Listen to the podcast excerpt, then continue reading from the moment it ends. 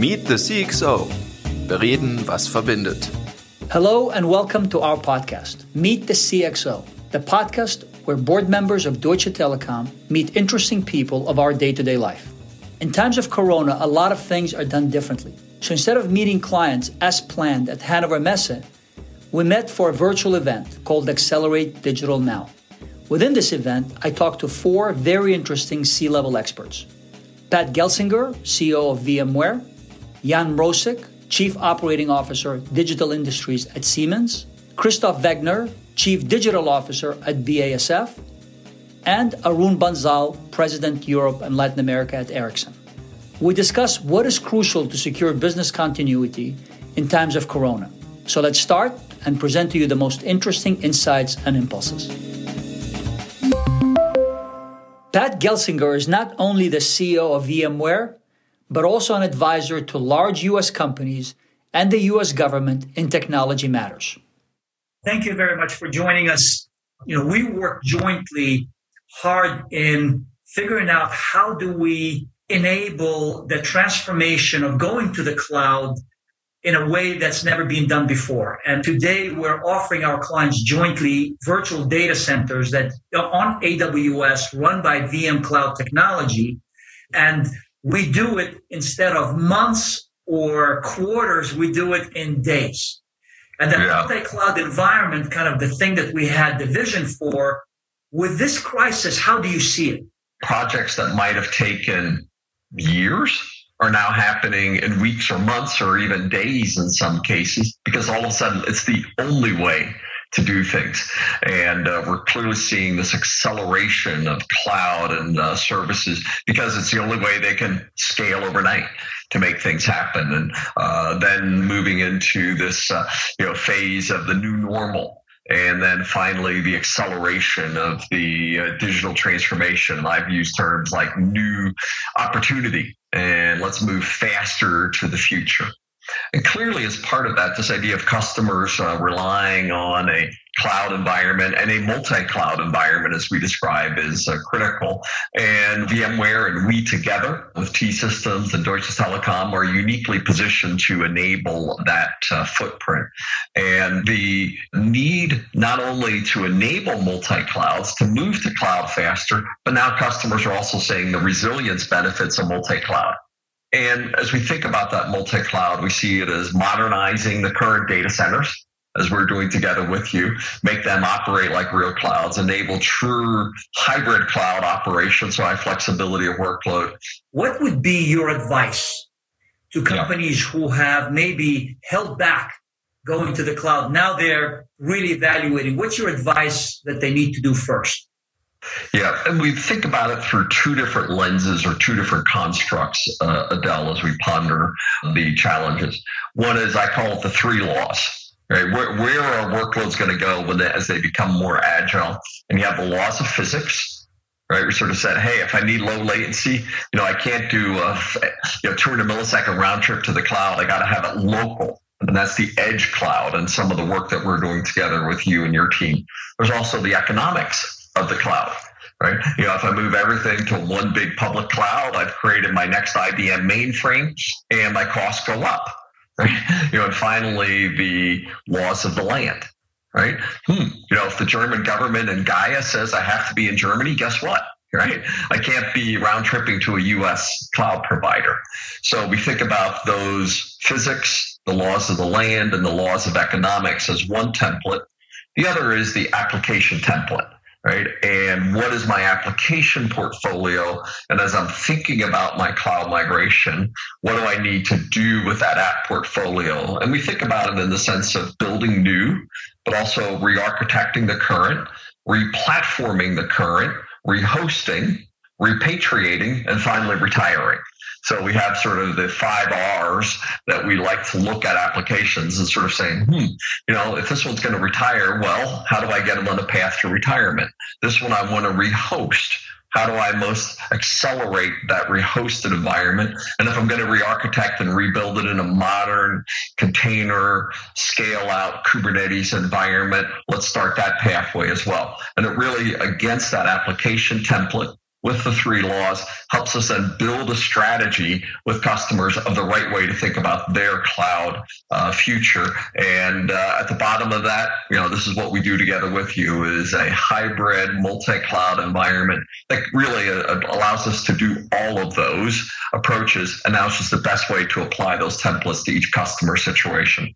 If I would ask you for your personal advice, specifically for entrepreneurs and company in stage two, adjusting to the new reality, and stage three, what would your advice be for these companies? Yeah, you know, it's this great opportunity to accelerate their transformation. All of a sudden, CIOs, the architectural leaders line of business, you now have the opportunity to embrace the crisis and radically accelerate these programs. I was uh, on the uh, phone with uh, the CIO of the largest media company in the US.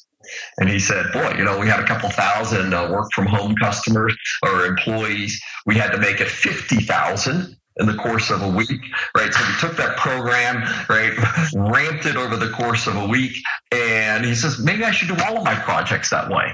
But the ability to go fast is unquestionably proven. So the option of just doing nothing is not an option, right? We at T Systems and Deutsche Telekom are changing our company. I wonder if you reflect on your company, VMware, or if you look at yourself, what are your priorities now? How are you changing your R&D priorities or strategy? Are you adjusting anything given that this crisis uh, just uh, happened so quickly? Yeah, don't waste the crisis. I've uh, kicked off a bunch of work teams now on my leadership team at Dell, and I call it Faster to the Future how are we going to go faster to the future? And clearly, some of our mobile and work from home offerings, wow, they've become a lot more uh, important, like the SD WAN offering for uh, flexible bandwidth. How do we go faster? We got to make that more secure, and we're adjusting our product roadmaps and our sales priorities consistent with that. Also, how we then work with our partners in that regard. Okay, what are the joint offerings that we need to do? And hey, Zoom was a good VMware customer before. Guess what? Now they're becoming a strategic partner as we're building out the uh, joint offerings with them. So we're definitely seeing that opportunity, but fundamentally our strategy is the same enable our customers, right, you know, to build their next generation applications, to run them, to manage them, to connect those environments and secure them. So we're on the same path. We're just rapidly adjusting the priorities inside of that. It was interesting. I uh, described this initially when it happened as the Black Swan event. And, you know, uh, then the author of the Black Swan, Taleb, came out and disagreed with me. And he and I got into a little bit of a Twitter storm with each other. And I said, the difference isn't whether some predicted it, the difference is whether you have the economic capacity, the political consensus, the social will to do something about it. And that's what really has shifted as a result. We're now, as we think about how we care for the sick, how we educate and work, how we live and sustain community, they will never be the same on the other side of it. And, you know, I think there's so much good that comes as a result of us as a company, us as a society, right? You know, the ability to educate every child, decrease the carbon uh, footprint, to be able to work remotely and touch every human. And for me, sitting here in California to participate with you today, this is another example. I would have flown over there and done this in person with you, Adel, but now we're doing it uh, remotely, and it's pretty effective this way as well. It works. Yeah, it does. Well, look, Pat, listen, thank you. Thank you so much for your partnership, and thank you for participating in our event. Thank you so much for letting me join today. We deeply believe that the clients need to build resilient core to serve them in good times and bad times. We both believe that we want to have the most efficient, robust digital infrastructure for the economy. And unfortunately, there's a lot to do. My next podcast partner is Chief Operating Officer for Digital Industries at Siemens. And Siemens is very familiar with megatrends such as electrification, automation, and digitization. This is why I'm happy to get insights from Jan Mrosik. Hi, Jan. How are you doing? Hi, Adel. I'm healthy, and that's great these days. Warm regards from my side here in Nuremberg. Siemens is one of the biggest players in the industrial sector. And of course, Siemens Digital Industries is in the heart of digitization of Siemens as well as your customers in the outside world. How is this crisis affecting you and what are you focusing on now? The coronavirus is a massive medical and social challenge that the world has never experienced in peacetime before. It's disrupting economic momentum and it will affect businesses for some time to come. We in Siemens have set up a crisis team for our business to continuously assess and mitigate the impact of the crisis on our people and our business. In everything we do, the health of our employees is and must be the top priority. At Siemens Digital Industries, we're doing everything possible to help overcome the crisis with the help of all our know-how and technical capabilities. For example, by supporting customers in industries that ensure adequate, uninterrupted basic care for societies, such as the production of food, water, medicine, or hygiene products. Digitalization particularly can certainly play a major role here, since efficient, flexible, and intelligent production is vital in times like these. In responding to a crisis like this, responsible action, mutual support, and close collaboration between business, politics, and society is essential. We believe business, technology, and society are not separable. Only together we can master the crisis. We've seen different impacts on industries across the world. Some are hit more than others. In your opinion, are some industries more vulnerable than others? That's kind of part one. And part number two is when you expand your digital infrastructure, how does it accelerate building resilience within businesses? These days, the challenges faced by industries differ considerably, dependent on the industry that we're looking at. The automotive industry, for example, is being hit hard right in the midst of its biggest structural transformation. The medical industry, on the other side, dependent on global supply chains for equipment, ingredients, and other material, faces huge but quite different challenges. That's the challenge of scaling. And how can digitalization help strengthen industry resilience? It's clear there are three benefits that are being provided by digitalization. Transparency, flexibility, and predictability. Transparency, on the one side, adds value in many ways. From providing real-time data on customer needs to ensuring end-to-end transparency, for example, for supply chain capabilities. Flexibility Secondly, adds value like the ability to work remotely based on digital workflows, which is very important in home office environments, and to refocus asset utilization based on simulations. And predictability for the third adds value in quality and performance based on data driven services, which is especially helpful in times of a crisis. So ultimately, the crisis offers some compelling arguments for driving digitalization. Jan, what about your own production in Siemens? You're one of the largest production company, manufacturing companies in the world. Have you been impacted? We've seen automotive companies stop production. We've seen airlines stop their operations. How have you guys dealt with it? And do you have any specific ideas on how to support your client base going forward? Today, all our factories are up and running. And just in case, we're prepared for a possible worst case scenario as well. If we had to shut down one of our plants, we can supply our customers from other factories in our global manufacturing network. I deeply appreciate the engagement of our colleagues in our factories, in the field, or working at customer sites to provide service or spare parts or help optimize our customers' production in system critical industries. I'm very grateful for this dedication and I know our customers are too. We see in our own factories that more than ever, digitalization helps in all steps of the production process. Take our digital factory in Amberg, for example, where productivity is only slightly impacted by corona protection measures due to the high degree of digitalization and automation. Factory management must be in a position to work without the physical presence of their teams. This is possible if everyone has full access to the relevant information. We need to democratize data from the shop floor to our employees And our low code software platform Mendix is a perfect enabler here.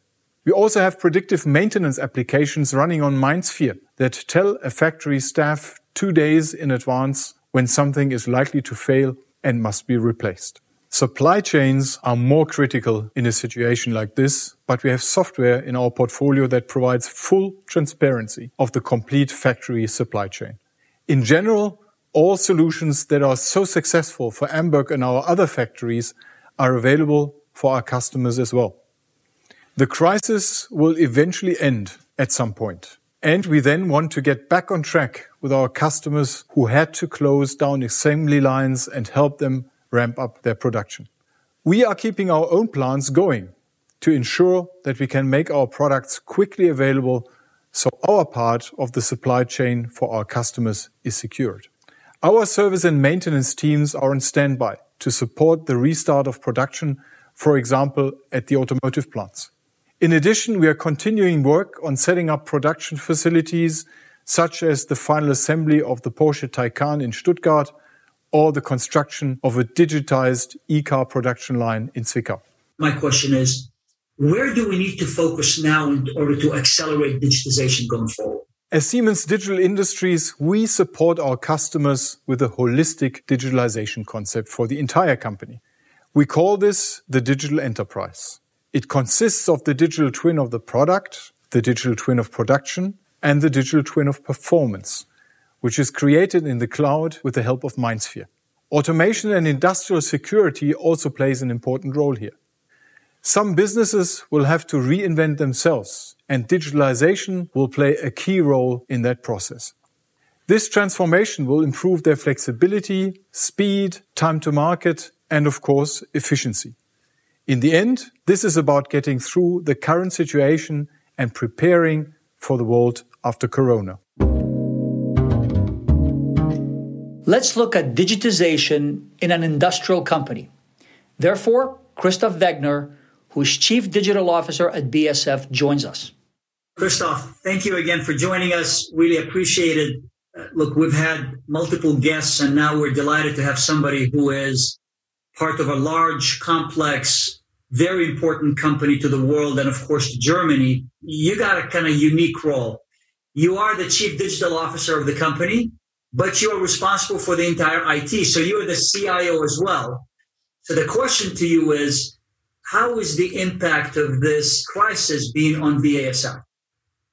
Yes, maybe just to give a little background on my role at BASF, because that's really special and we're actually very proud about that.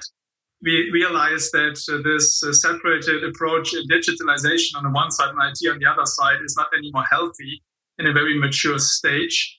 So we decided already one year ago that we will bring uh, digital and IT together uh, under one responsibility. We wanted to have it uh, being under the CDO in order to underline digitalization is leading here and, uh, and not IT.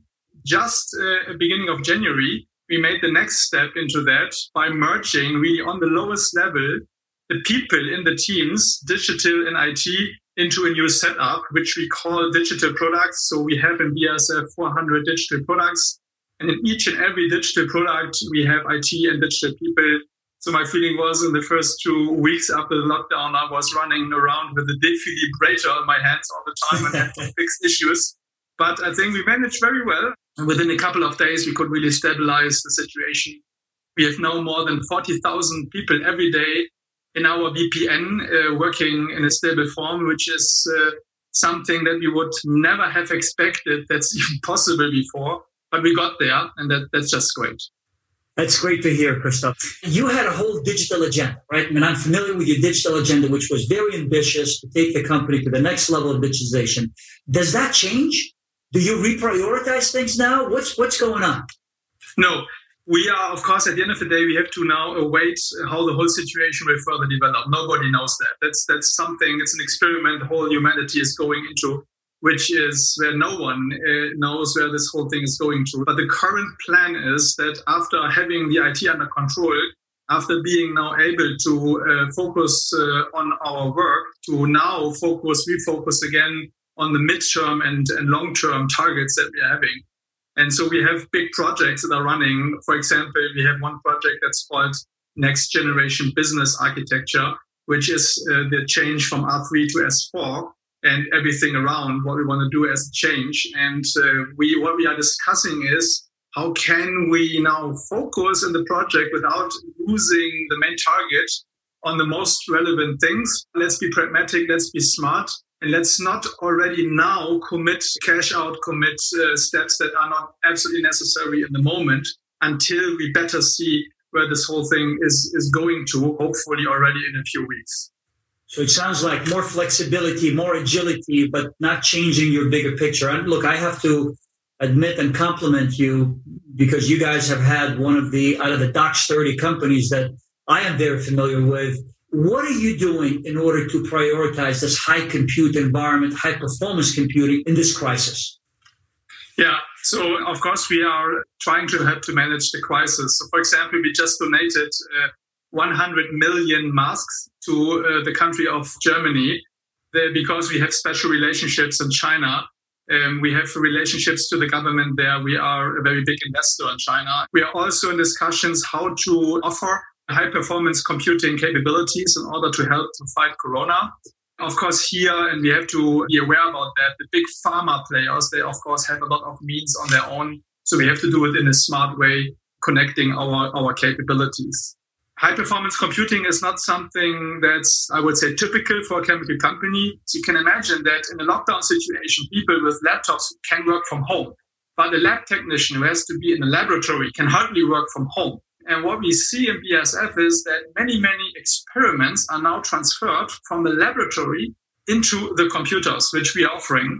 So that's also for me a great sign of the, the power of digitalization of the company that uh, uh, by this corona crisis, we are kind of also accelerating digital thinking and digital attitude in a company.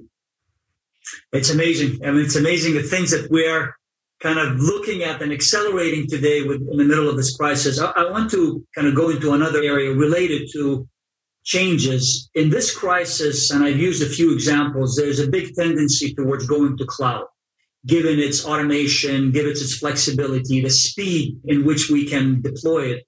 Do you see an emergence of what I would call vertical clouds, or do you see generic cloud implementation? Yeah, so no, very great question. So first of all, I think for us it was not uh, self-explaining. Still a couple of years ago, uh, whether fully committing ourselves to the cloud is the right thing. This old thinking, having everything on premise, having it behind the fence under control, was still there until recent. But nowadays, it's so clear for us, and we are fully committed to go fully for the cloud and to transfer everything. And you can imagine our legacy is not easy, so it will take a while in BASF, but to transfer as a perspective everything into the cloud. And I think uh, during the crisis, we saw already the beauty of the cloud because the flexibility, the elasticity of the cloud only allowed that we, at the end of the day, could on, on, on such short notice bring all those people in the home office in a situation that they can comfortably work from home. So regarding clouds, of course, we have a problem. We don't want to be locked in. We don't want to be dependent on a certain cloud provider. We want to be free because they have different strengths. And we also don't want to commit everything into one region or into one country. And if you follow recent uh, also political discussions, uh, the whole thinking is becoming more, I would say, focused on their own nation, on their own country. So I think also in that regard, we need to have a strength here in Europe. I'm personally also in the board of the German BDI uh, for digitalization. And we also, of course, intensively there discussing the European way to cloud. We are thinking that the German approach for Gaia X is very interesting, is also supported. So let's see what we can do in a multi-cloud environment where we have stuff that's really crucial and uh, that has to stay in, in Europe, that we want to have in Europe, that we have a good solution there. Christoph, very exciting, although we're living ourselves through this human tragedy and we will get through it for sure. And I thank you for participating and adding insightful information. Thank you, Christoph. Was exciting to be with you. Thank you very much. Take care. Bye. Let's continue with partnerships and 5G. I am pleased to have Arun Bansal, who is president of Europe and Latin America at Ericsson, with us. Arun, hello. Thank you for joining us. The first thing I want to do is thank you, congratulate you. We now have the first 5G, a real 5G network up and running in Center for Connected Industries, CCI in Aachen, and that is a direct collaboration between Deutsche Telekom and Ericsson. So congratulations.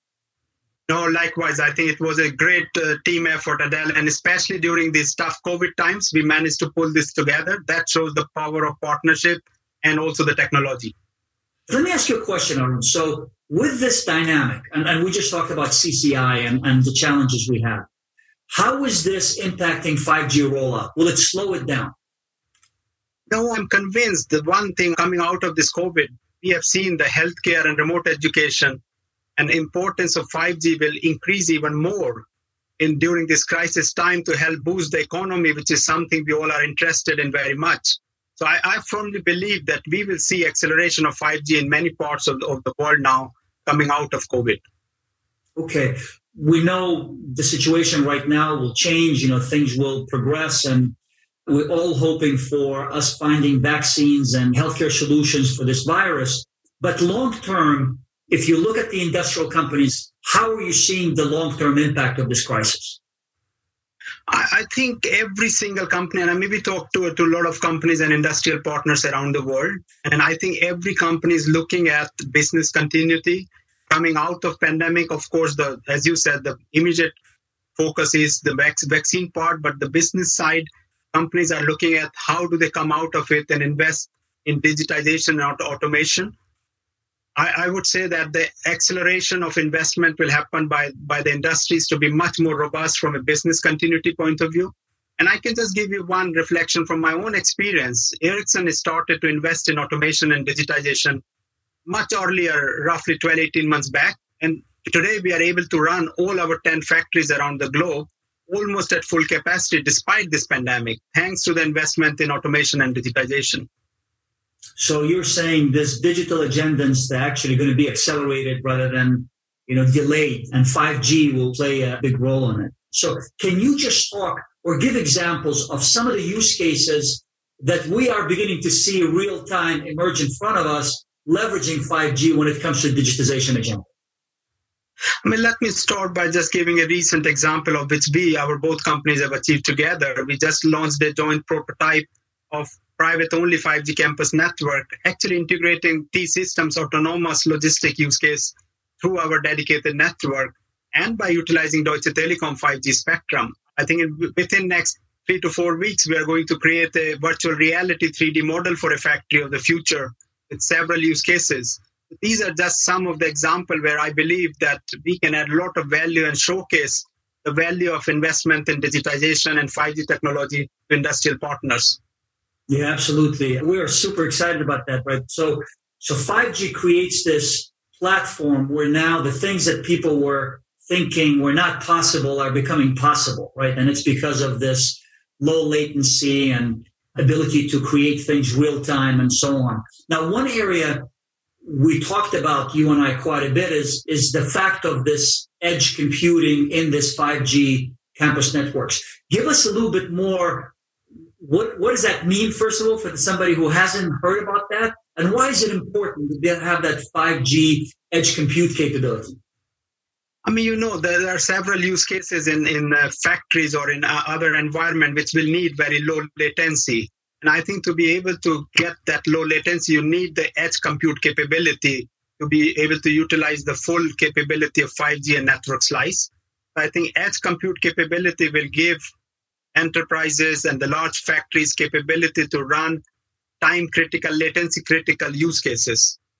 So imagine all that big data that we're collecting from the factory floor and the dynamic there, being able to compute and deliver that output very quickly is, is critical. A lot of our customers are very large multinational companies, global in nature. But does this same opportunity of 5G campuses and all of these use cases, did that apply to mid-sized companies as well or even smaller companies? It's a very good question, Adel. And here I would be even bullish to say that the medium sized companies will benefit even greater than the large sized companies. I mean, there's a big difference. Large sized companies have limited resources. And you know the discussion in some parts of the world where they're thinking about applying for their own spectrum while medium sized companies they don't have that resources they have to depend on public frequency they have to depend on 5g network together with cellular edge capability done by companies like Deutsche Telekom T-Systems. So I particularly believe, even more so coming out of COVID, that these small and mid-sized companies will look at ways to lower their cost and come out of this financial crisis faster, and they will benefit even more the larger companies in the investment in digitization and 5G and campus capability. Arun, last question. As in all technologies and all new solutions and new capabilities that get rolled out, ecosystems get created. There are different standards that are being introduced. How important are the standards? And then how important are the ecosystems or the partnerships that they need to build when you're rolling out some of these new technologies? I think it's uh, again a very good question. And you know, the one reason why the cellular technology is successful around the globe, connecting 7 billion people, is the standardization where you can use the device from any part of the world.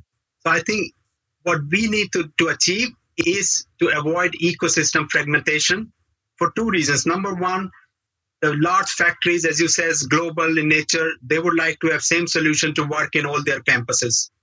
Number two, to lower the cost of connected devices. I think that will only happen by having common standard solution and also the cost of deploying the network itself. That will benefit by having standardization. Having said that, each industries are unique and their needs are unique. And I think that's where I believe that the company like T-System can be a great partner in the digitization journey for industry unique use cases where you can bring in the ecosystem of telco partners like ourselves, IT partners, OEM system integration capability, and then industry specific hardware software vendor together. Very good, Arun. Listen, thank you for the insights. Likewise, let's continue to help our industry partners to be successful in digitization journey. Very good. Thank you. Thanks for listening and stay healthy. If you are interested in more of our CXO podcast, take a look at telekom.com forward slash podcast. Did you like the session? We're happy to receive feedback via podcast at telekom.de. Thank you.